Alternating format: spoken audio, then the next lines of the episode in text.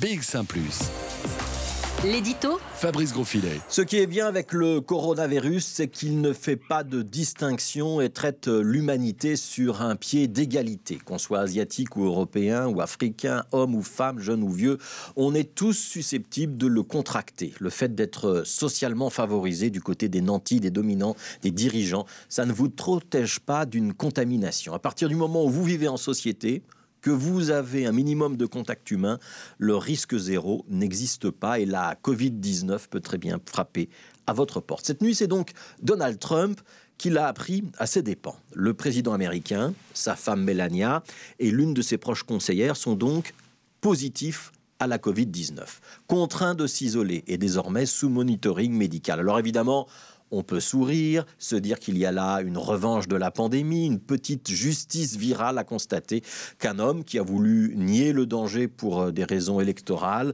qui a fait passer l'économie et ses intérêts euh, partisans avant la santé de ses concitoyens, que cet homme-là est finalement rattrapé par le phénomène qu'il minimisait. Mais comme pour Boris Johnson, comme pour Jair Bolsonaro, ou comme d'autres euh, avant eux ou après eux, ou après eux, comme pour tout être humain, on souhaitera à Donald Trump, à Melania et à Hope Inks, la conseillère, de ne pas développer de symptômes sévères et de sortir le mieux possible de la maladie, parce que souhaiter la souffrance ou pire la mort d'un individu, quel qu'il soit, ça vous ferait sortir vous-même de l'humanité. Et cette maladie-là, celle de l'arne, de la vengeance, est pire encore que le Covid-19, et on voudrait être vacciné à vie contre ces mauvais penchants.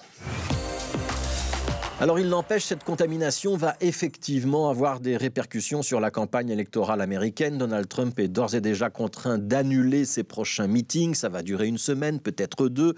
Lui qui aime tant prononcer des discours et battre campagne est donc condamné à réviser ses plans.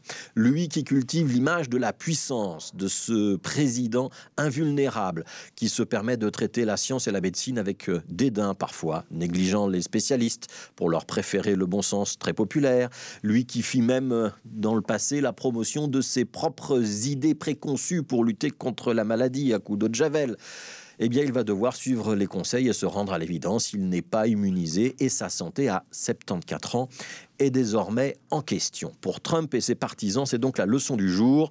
Le viral est plus fort que le viril. Alors on peut faire des tweets et des déclarations tonitruantes, croire que le monde est à vos genoux, devoir plier malgré tout face à des organismes microscopiques et insaisissables. Vous pouvez voyager avec un avion privé, être protégé par des dizaines de gardes du corps, être le patron d'une superpuissance, posséder le feu nucléaire qui permettrait de détruire la planète et être à la merci de cet ennemi invisible. Faute d'immunité, Donald Trump est rappelé à l'humilité. Alors on pourrait s'en réjouir, conclure qu'on est tous égaux devant la maladie il y a une petite différence. Donald Trump a été diagnostiqué à temps. Il va être euh, entouré désormais des meilleurs médecins. On va veiller sur lui jour et nuit. Sur la planète Terre, où on dénombre déjà un million de victimes du Covid-19, tout le monde n'a pas cette chance. Donald Trump, Boris Johnson, Jair Bolsonaro, moi, beaucoup d'autres.